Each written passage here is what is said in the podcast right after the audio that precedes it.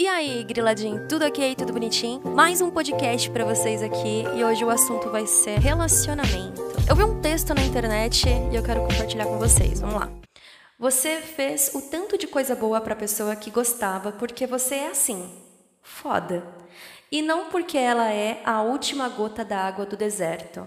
Se você gostasse de qualquer outra pessoa, teria feito por ela também. Entende? É sobre o quanto você é especial, é sobre o seu modo de amar. Já aconteceu de você gostar muito de uma pessoa, muito de uma pessoa, de um jeito que você nem imaginava que existia dentro de você, que você nem imaginava que você poderia ser desse jeito, sabe? É isso que a gente vai falar hoje. Não é todo mundo que tem o hábito de receber tanto carinho. A gente primeiro tem que entender qual é a história de vida da pessoa que você está se relacionando? Como que foi mostrado para ela a demonstração de amor e afeto? Como que foi o relacionamento dos pais dessa pessoa?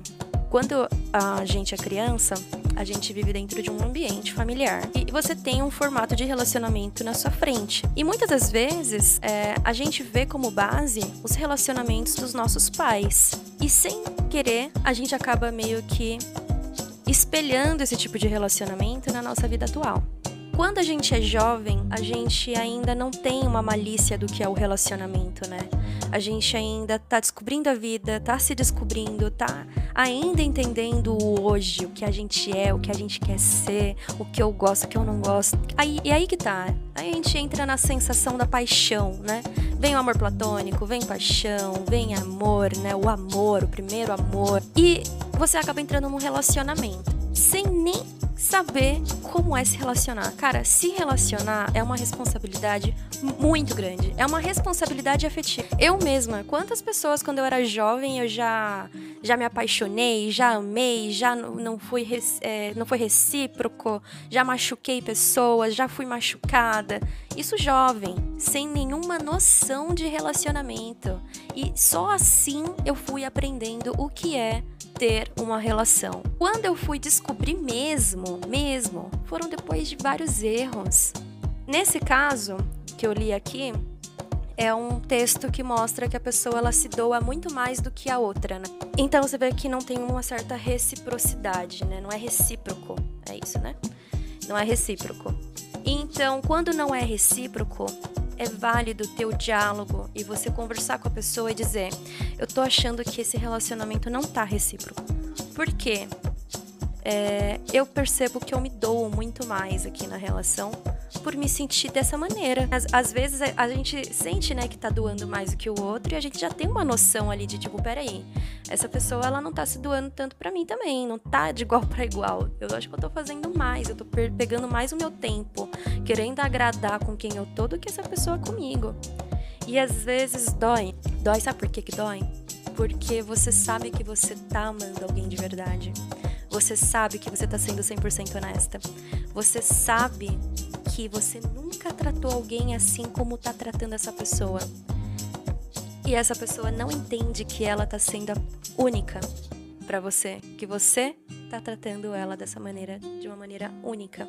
E dói, porque dá, dá conta de que não tá sendo recíproco ou de que você não tá sendo valorizada é, é, é um sentimento que pega, né? Tem relacionamentos que até tem essa, essas mudanças, tem essa, esse hello, né? O casal consegue dar conta de que, não, peraí, eu gosto muito do que a gente vive, do que a gente vem construindo, do que você é para mim, do que, sabe, do, do nosso amor. Então, vamos juntos procurar uma mudança, né? Para melhor. E para isso existe, né, aquele tempo. Hoje as, as relações, elas estão muito superficiais tem mais de 6 bilhões, 7 bilhões de pessoas na, no mundo. E tem muitas personalidades, muitas almas por aí, né, gente? Eu chamo de almas. Tem muitas almas aí pronta para se entregar, para amar, para te valorizar, para te cuidar e ser recíproco. Que seja. Tem muitas almas que faz parte dos seus próprios valores, né? E aí que tá também tem os valores. Quando a gente entra num relacionamento que a gente não sabe o nosso próprio valor, provavelmente você vai se sentir uma pessoa um pouco mais retraída dentro do relacionamento, muitos questionamentos, muita, né? O que, que eu tô vivendo? Parece que dá uma empacada, né? Quando a gente se descobre qual é o nosso valor, aí é quando você vai encontrar uma pessoa compatível com você. Vai deixar bem claro o que você gosta e não gosta sem receio, né? O ideal mesmo, eu até vi já um texto falando sobre isso. O ideal quando a gente está dentro de um relacionamento é a gente já deixar bem claro no começo o que a gente gosta e não gosta. E não ter esse receio. Se você tem um receio de dizer no relacionamento que você gosta ou não gosta, gente, como que você tá vivendo isso? Agora, se você tiver naquele relacionamento mais longo, né? Tá num relacionamento longo e deu conta agora de que você tá vivendo algo que você não gostaria de viver. Às vezes tá naquela, aqueles pensamentos, né? Do tipo, ó, será que é isso que eu quero? Será que é esse tipo de relacionamento que eu quero para mim? Meus valores mudaram. Conversar com a pessoa que você tá.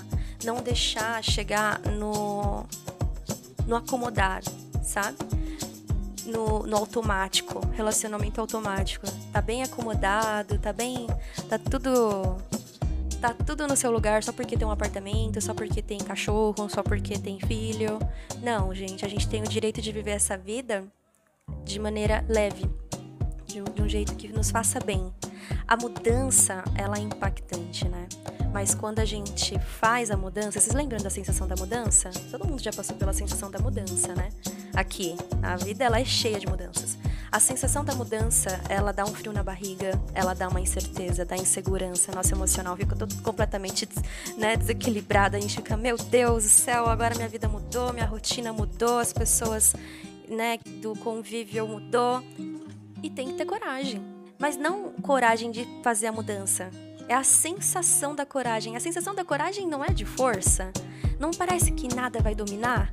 Às vezes eu tenho até músicas para cada transição da minha vida, sabia? E toda vez que eu escuto essas músicas das transições que eu já tive, eu fico pensando, cara, que nostálgico. Foi bem em tal momento que eu tava mudando, tal, tal, tal. É, é legal porque eu lembro da coragem, eu lembro da sensação de força, de que nada ia me derrubar.